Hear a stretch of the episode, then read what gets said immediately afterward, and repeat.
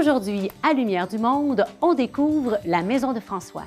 Monsieur Denis Petitclerc et Madame Stéphanie Bernier viennent nous partager ce qui s'y passe. Je vous invite à la veillée artistique Sagesse d'un pauvre. À la lueur des bougies, voyez cette soirée magnifique tout en paroles et musique. Notre chroniqueuse Valérie Robert-Dion nous propose des outils pour partager notre recette du bonheur. Nicole Gagnon et Michel Bédard ont eu l'occasion de suivre la session S'initier à l'éducation de la foi des adultes. Découvrons ce que cela a transformé dans leur vie. Bonne émission.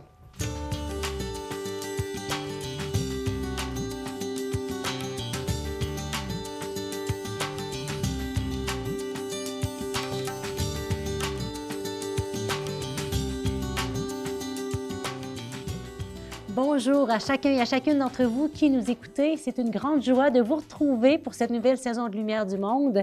Et elle sera riche en découvertes. Et on commence dès maintenant avec deux invités. Denis Petitclerc est un homme bien connu dans le diocèse de Québec. Il a enseigné la Bible auprès d'un bon nombre d'universitaires et fondé le Centre de formation chrétienne Agapé.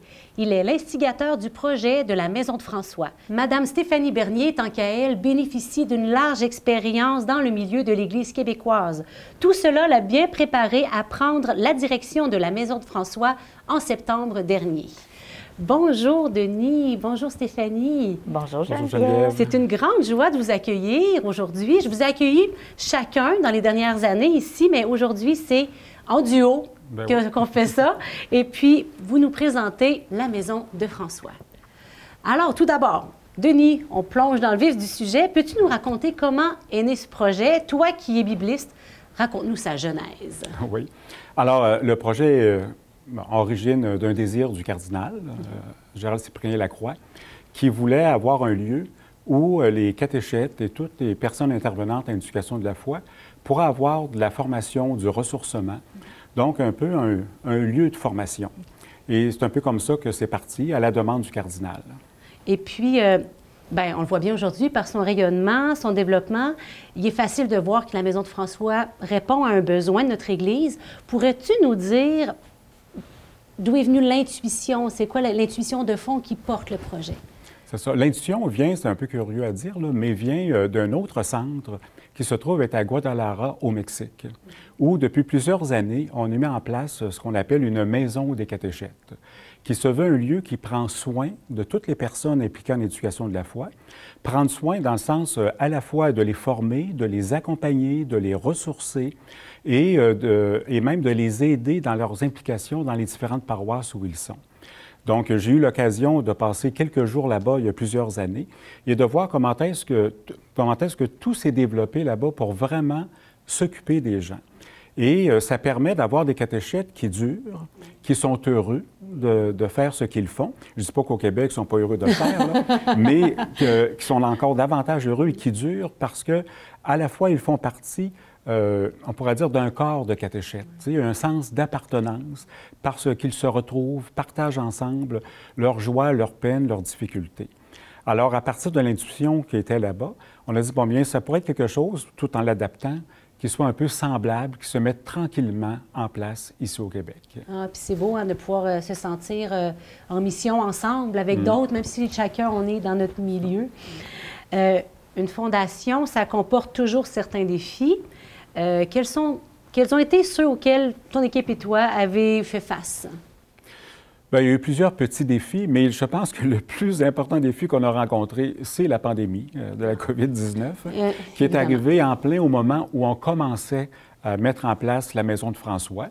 Euh, on venait à peine d'emménager dans les locaux, qui se retrouvent au 2215 rue Marie-Victorin, donc à Québec. On venait à peine d'emménager que la pandémie a commencé. Je pense qu'on avait fait peut-être une quinzaine d'activités. Et euh, bon, tout le monde sait que ce qui est arrivé pendant près de deux ans. Donc, ça a été la principale difficulté. Une autre difficulté, c'est euh, de rejoindre les gens parce que les équipes pastorales, à cause des regroupements pastoraux, euh, de territoires, etc., j'ai envie de dire, ils en ont plein les bras avec toutes les tâches qu'ils ont, si bien que ça peut donner l'impression qu'en amenant un service de plus, euh, ça est reçu un peu comme euh, une commande de plus Encore? ou quelque chose, c'est ça. Alors, c'est de rejoindre tranquillement, de faire des liens avec les équipes pastorales et avec euh, les bénévoles qui sont impliqués sur le terrain. Stéphanie, quel type d'activité peut-on vivre à la Maison de François? En fait, il y a différents types d'activités. D'abord, euh, Denis en a parlé des formations. Il y a plus de 200 euh, personnes qui ont vécu la formation initiale, l'éducation de la foi des adultes. On a 80 personnes qui ont vécu la série pour lire, pour lire les paraboles. Et là, on commence pour lire euh, euh, les récits de miracles et pour lire euh, les, les, les, récits de la création et du péché originel. Donc, c'est des choses. Donc, vraiment, pour se former, pour être capable de parler de notre foi, il faut avoir certaines connaissances et c'est ce que les gens nous disent. On n'est pas assez ferré pour prendre la parole devant des adultes. Alors voilà, euh, des, des, formations qui aident à intégrer l'accompagnement puis les ressources humaines en catéchèse. Hein. Euh, donc, euh, avec Michael Bouchard-Cossette, qui a une formation en accompagnement en Manresse, qui a une formation de l'Institut supérieur de des catéchètes à Guadalajara. Bien, on a ça. Ensuite, des, avec Lorraine Demers, on va travailler avec les couples accompagnateurs. Comment les couples ont besoin d'être accueillis d'une façon particulière, d'être accompagnés. Donc, avec euh, Lorraine Demers et son équipe, on peut avoir une formation pour travailler avec des couples. Euh, donc, avec euh, Jean Abud, il y a aussi et toute une équipe. On est en train de préparer une équipe d'accompagnement pour après le mariage, donc pour aider les couples à durer. Donc, c'est un exemple. Et aussi, je dirais, une formation sur comment on, agit, le savoir-être et le savoir-faire comme euh, intervenant en Église. Euh, et je terminerai avec le volet qui nous caractérise peut-être, euh, intégrer l'art en catéchèse. Donc, avec Élise Lucier Desbiens, entre autres, vous avez probablement entendu parler de Sagesse d'un pauvre. On va le voir prochainement, là, dans la prochaine étape dans l'émission, après vous deux. Donc, on y revient. Et qu'est-ce qui vous garde, là, ton équipe et toi, bien branchés à votre mission qui fait que vous continuez de vous y investir? Bien, je dirais que le fait que la pandémie euh, nous ait arrêtés et que moi j'ai été engagée, ça fait qu'on est obligé de se recentrer à nos objectifs. Ça, c'est une chose. La deuxième chose, c'est que chacun, chacune, on a à cœur, on croit à se prendre soin. Donc, quand on croit à notre mission, c'est plus facile euh, d'y adhérer. Puis je dirais que euh, on, a une belle chimie d'équipe qui est en train de s'installer. Ça fait que ça nous permet de rester centrés et je dirais en terminant, chacun, chacun chacune a un groupe d'appartenance auprès duquel il se ressource. Donc ça permet aussi de, garder euh, à cœur la mission. Personnellement et en équipe. Oui, c'est beau. En terminant, Stéphanie, Denis, si vous vous projetez dans cinq ans, qu'est-ce que vous rêvez pour la Maison de François? Qu'est-ce que vous imaginez? Mais moi, j'imagine ou j'espère un lieu où euh, les, euh, les, intervenants en Église, principalement l'éducation de la foi, vont euh, sentir qu'ils ont une maison, à la fois pour aller se former, se ressourcer, mais de laquelle aussi ils peuvent partir pour la mission. La maison de François, on ne l'a pas mentionné, mais ce nom-là est en lien avec François de Laval, Monseigneur François de Laval, qui avait premier évêque de Québec et qui a fondé le séminaire de Québec, qui, voulait son séminaire pour ses prêtres à ce moment-là euh, comme un lieu à la fois d'accueil, de formation, de ressourcement et un lieu de départ pour retourner sans cesse à la mission. C'est vrai que ça ressemble, hein. il y a le même fond. C'est ça. Donc, un élément d'intuition qui se rejoint. D'où le nom Maison François de Laval. Alors j'espère dans cinq ans, ça va être un peu comme un phare où euh, les gens vont se diriger en disant, bon bien, voici mon lieu, un lieu d'appartenance. Un refuge. Un refuge et où je vais me former, me ressourcer. Euh, et de là, je repars pour la mission. Merci, Denis. Stéphanie? Moi, je reprendrais une image que Denis a amenée à une rencontre d'équipe la semaine dernière. Euh, c'est l'image du foyer familial on ne vit pas à la maison de François, mais on y revient pour se ressourcer, pour refaire ses forces, refaire ses liens et pour repartir, euh, redynamiser en mission. Donc, j'espère que la maison de François va être comme une maison familiale de référence pour toutes les personnes qui interviennent en éducation de la foi, peu importe que ce soit en paroisse ou en pastoral social dans les périphéries, dans les milieux hospitaliers, dans les écoles. Donc, c'est ce que j'espère. Merci beaucoup. On se dit à la prochaine ici ou à la maison de François, pourquoi pas? Oui, merci Geneviève. Stéphanie, tu parlais tout à l'heure de Sagesse d'un pauvre. C'est un beau projet que la maison de François a initié. Donc, euh, l'évangélisation par la beauté et l'art. Alors, allons maintenant découvrir cette merveilleuse soirée avec François d'Assise.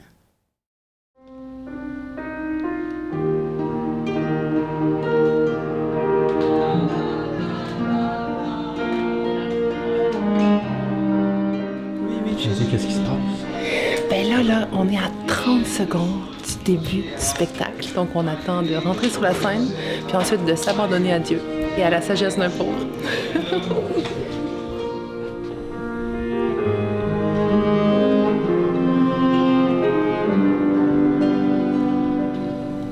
Je suis comme un père rejeté par ses propres enfants. Ils ne me reconnaissent plus. Ils rougissent de moi. Simplicité leur fait honte. Que le Seigneur ait pitié de moi, Sœur Claire. En fait, on est impliqué dans la soirée. Hein. Euh, c'est une soirée en collaboration entre la paroisse, la Maison de François et nous, les Capucins. C'est même qui avons proposé à, à, Élise de venir animer cette soirée ici. Parce qu'on est dans la paroisse depuis quelques mois et puis ben, c'était pour nous l'occasion de nous faire connaître et de partager notre charisme avec les gens pas le moindre espace de lumière sur cette figure auparavant si rayonnante. Partout, l'ombre de l'angoisse, d'une angoisse rentrée, plongeant ses racines jusqu'au tréfonds de l'âme et la dévorant lentement.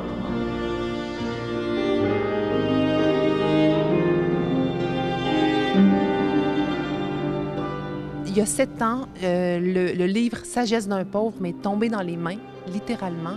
J'ai même pas eu à le chercher. Je l'ai lu tout d'un bout euh, pendant une nuit. Puis j'ai été vraiment saisie par la profondeur là, de ce tout petit livre-là qui nous fait rentrer dans, la Pâque de Saint François d'Assise, puis en même temps ben, dans la Pâque du Christ.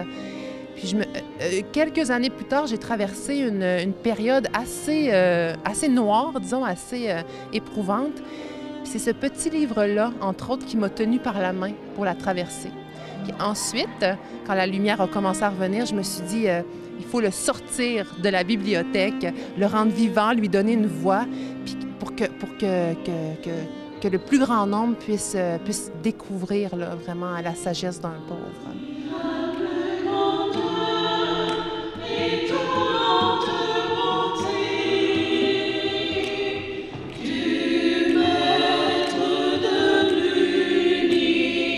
Moi, je fais partie de la chorale des nations.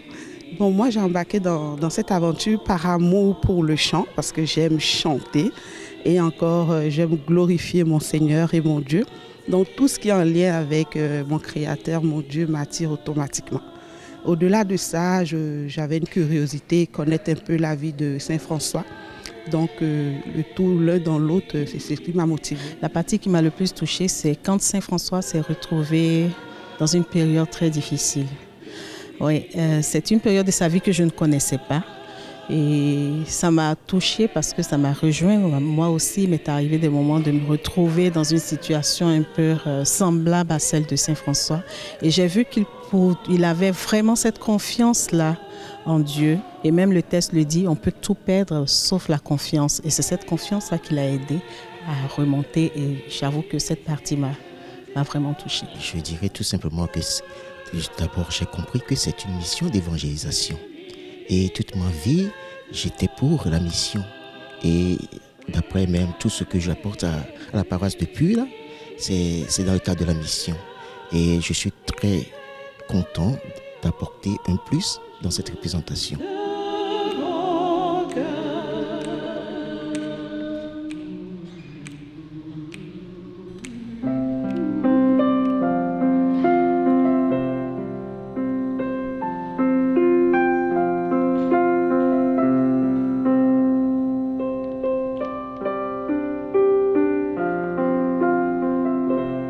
C'est pas tant que ce soit un spectacle, mais que ce soit un espace de communion où il y a ceux qui sont sur la scène, mais que le public est en même temps, on reçoit en fait une, grâce de Dieu, une grâce de, qui habite ce texte-là, puis qui nous traverse, puis qui fait écho en nous. Fait que de voir combien les, les gens euh, sont touchés, moi, c'est ma, ma joie. Puis quand ils ressortent avec, euh, tu sais, on peut tout perdre sauf la confiance, Dieu est, cela suffit, euh, je me dis, OK, ils sont entrés dans le cœur de l'œuvre. François ne donnait plus l'impression d'un homme écrasé. Son visage s'était à nouveau merveilleusement ouvert et éclairé, et souvent dans la journée, on l'entendait chanter, et cela faisait plaisir aux frères.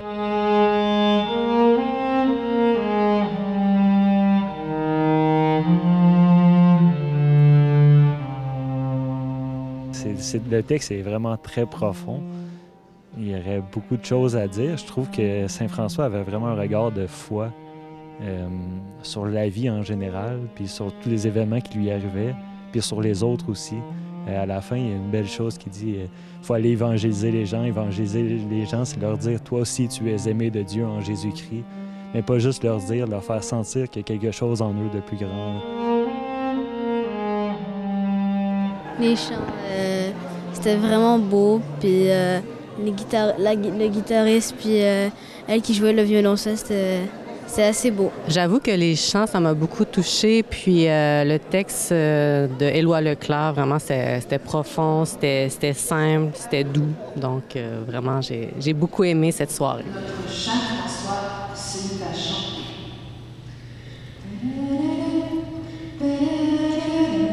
Bien, en fait, moi, je souhaite qu'elle puisse être découverte par, euh, par plein de milieux. À chaque fois qu'on la joue, c'est une aventure parce que les musiciens peuvent être différents, la chorale peut être différente par rapport au, dans le milieu où on, où on la présente. Donc, euh, je souhaite qu'on n'ait pas trop de plans, puis qu'on se, laisse, euh, qu'on se laisse conduire par la sagesse d'un pauvre, un, un pas à la fois. Moi, j'ai toujours rêvé d'une troupe de théâtre itinérante là, qui porterait la lumière du Christ euh, dans le monde, au cœur de l'Église. Fait qu'on dirait que ça, ça commence.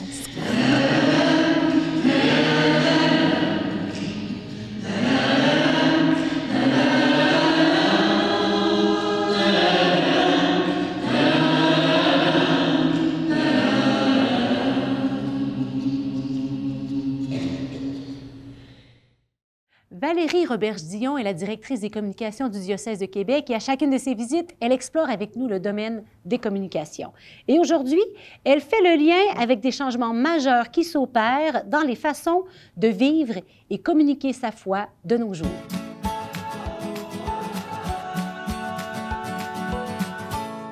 Bonjour Valérie. Bonjour Geneviève. C'est une grande joie de te retrouver.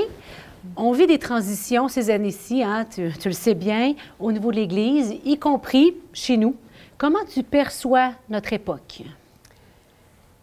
Ça fait des années qu'on le voit venir, hein, qu'on sent qu'on va vivre un passage, on essaye de l'articuler, de le préparer, d'imaginer la suite. Bien là, on est là, on est en plein dedans, dans un tournant qui est accéléré par plein de choses.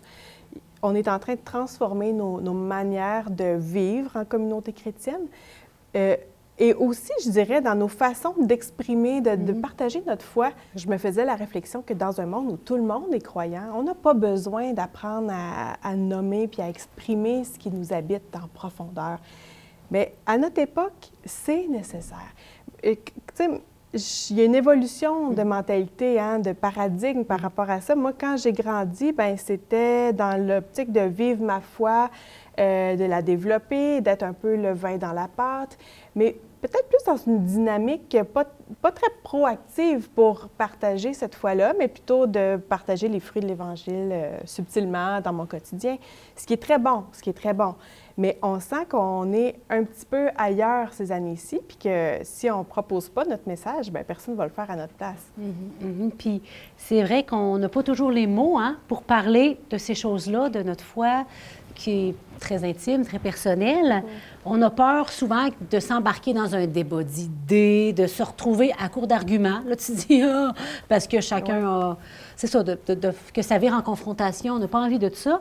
Mais si je comprends bien, tu penses qu'on est dans un changement de mentalité. Exactement, euh, Geneviève. J'écoute des, des balados de, de croissance personnelle euh, et puis ils commencent tous ou presque tous là, par « Voici comment être heureux ». La C'est très recette bien. du bonheur. C'est très, très bien. Puis j'aime beaucoup, j'apprends toutes sortes de choses intéressantes. Euh, mais moi, comme, comme croyante, comme catholique, comme disciple de Jésus, c'en c'en est une voie de bonheur Mm. que j'expérimente. C'est tout un monde de repères de sens dont j'ai hérité de générations de croyants et croyantes avant moi qui ont poussé un peu plus loin, qui ont approfondi. C'est riche, c'est solide, euh, c'est- c'est enraciné. Alors, j'ai une responsabilité de partager ce trésor-là. Et pour le faire, il faut que j'arrive à nommer euh, quelque chose de cet héritage-là à- à- avec des mots. Et, et parfois, c'est simplement d'inviter aussi à quelqu'un à d'oser inviter à une activité qui m'a nourri, qui m'a fait du bien. Ça peut être très simple. Ah, c'est beau. Puis, euh, qu'est-ce que tu suggères, justement, des outils là, pour devenir plus confiant, plus à l'aise dans le fait de partager, communiquer simplement ce qui Mhm. nous habite, Mhm. notre foi? Sais-tu, il y a toutes sortes de petits moyens. Ce que j'avais le goût, spontanément, là, ce que je me disais, c'est euh, participons donc à une maisonnée, euh, une communauté de base. C'est quelque chose qui a toujours existé dans l'Église, euh, parfois affilié à des communautés religieuses ou en paroisse. Le concept de maisonnée qui se rencontrent dans les maisons pour échanger simplement sur leur vie, mailler ça avec la, la Bible, la parole de Dieu.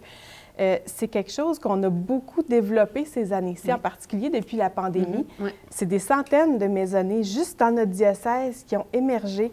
Alors, on sent, en termes de transformation d'église puis de- de- d'avenues nouvelles, on sent qu'il y a quelque chose de vivant puis de dynamique là-dedans. On est en plein, Geneviève, dans les priorités diocésaines qu'on a réussi à nommer pour les besoins d'aujourd'hui. On ne peut pas faire l'économie de développer le leadership d'un plus grand nombre de baptisés qui se lèvent puis qui choisissent d'apporter leur contribution. Et l'autre priorité qu'on a nommée, ben, c'est de- d'apprendre à grandir dans la foi euh, comme adulte. Alors, on, on se lance là-dedans pour transformer des, des façons de concevoir l'Église, puis je reviens souvent là-dessus, on n'est pas dans une... euh, on n'est on n'est plus dans une Église qui dispense des services, on est dans une communauté Une famille, une famille, dire. une famille auto-animée Oui, oui. grâce à chacun, chacune. Merci Valérie. Merci Geneviève. Alors, on partage notre foi. Yes. Simplement. Nicole et Michel ont vécu une session offerte par la Maison de François qui a été d'une grande richesse dans leur vie. Elle a eu un tel impact qu'ils ont maintenant le goût de la partager à d'autres. Alors, voyons quels fruits ils ont récoltés de cette session.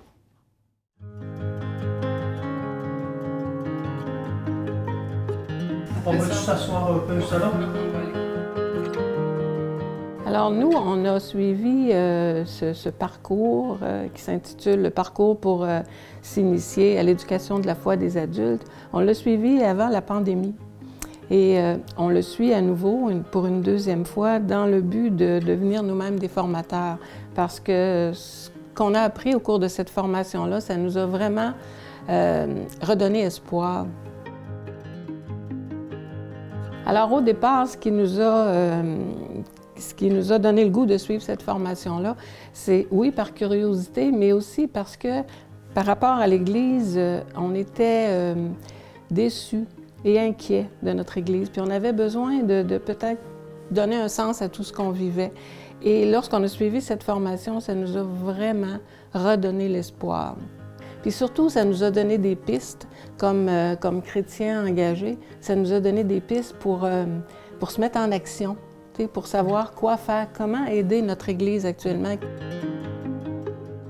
L'approche qui est proposée, euh, ils appellent ça la nouvelle posture intérieure.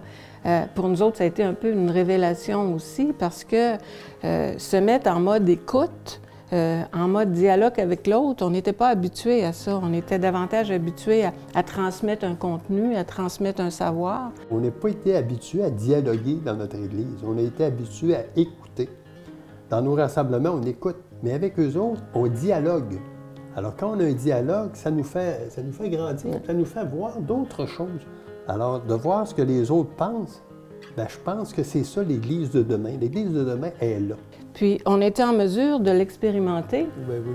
On est euh, des, euh, dans l'équipe de préparation au baptême, donc on rencontre des, des jeunes parents qui se préparent à, à faire baptiser leur enfant et on a expérimenté Oui. euh, cette nouvelle posture. Puis, on, on- on a été étonnés de la réponse. On a été, euh, les, les gens ont, euh, ont répondu. Ben oui. Et ils sont porteurs de fragments de foi, les jeunes.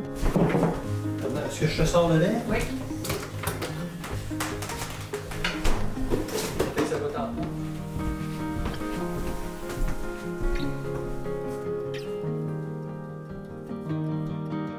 Puis notre rôle un peu dans ce dialogue-là, ben, c'est d'être des témoins. Des témoins de la présence euh, agissante de Dieu dans nos vies ici et maintenant, puis de leur faire prendre conscience aussi qu'il est agissant dans leur vie aussi. Parce que je le disais tantôt, ce qui est important, c'est pas le savoir à transmettre, c'est favoriser chez l'autre la rencontre avec le Christ. Parce qu'une fois que tu l'as rencontré, tu as juste le goût de continuer à cheminer avec. Le dialogue qu'on fait avec des gens, euh, ben, ça nous fait grandir notre foi aussi. Ça, fait, ça nous fait grandir comme foi, euh, comme personne, comme chrétien. Puis on, on dirait qu'on on voit notre foi, on, on voit notre foi en dehors même de l'Église. On trouve notre foi même en dehors de l'Église. C'est beaucoup l'espoir que, que ça nous a redonné, que, que la situation qu'on est en train de vivre en Église actuellement, euh, elle a un sens. Euh, et euh, ça nous permet de- de- d'ouvrir des chemins nouveaux pour faire les choses autrement. Dans l'histoire du peuple de Dieu, euh, c'est ce qui s'est passé dans les grandes situations de, bouleversement ou de crise. Ça a toujours été des moments pour ouvrir des chemins nouveaux, pour faire les choses autrement. Alors, c'est ce qu'on est en train d'expérimenter, faire les choses autrement. Ceux qui ont le goût de, de se ressourcer sur le plan personnel, ça peut être un ressourcement, mais ça peut être aussi une occasion de, discernement pour savoir si euh, vous êtes appelé à, être des collaborateurs, à vous engager en Église, parce que euh, l'Église de demain, c'est les laïcs. Puis, euh, moi, j'aimerais aussi dire aux équipes pastorales, on est là pour les aider. On veut être des collaborateurs, des collaborateurs précieux.